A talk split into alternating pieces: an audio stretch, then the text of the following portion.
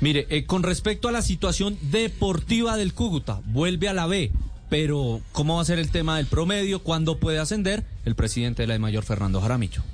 Lo primero es que el Cúcuta regresa a la B, nada del descenso y del ascenso va a cambiar, eso ya está acordado como cuáles son las reglas para el descenso y el ascenso.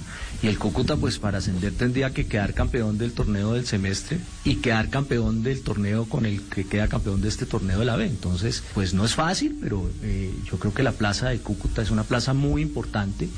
Eh, y que va a tener eh, obviamente Cúcuta Deportivo todo el apoyo de sus hinchas ya lo han logrado, así que pues no es un camino fácil, pero creo que, que con este nuevo proyecto hay posibilidades de que pronto el Cúcuta vuelva a la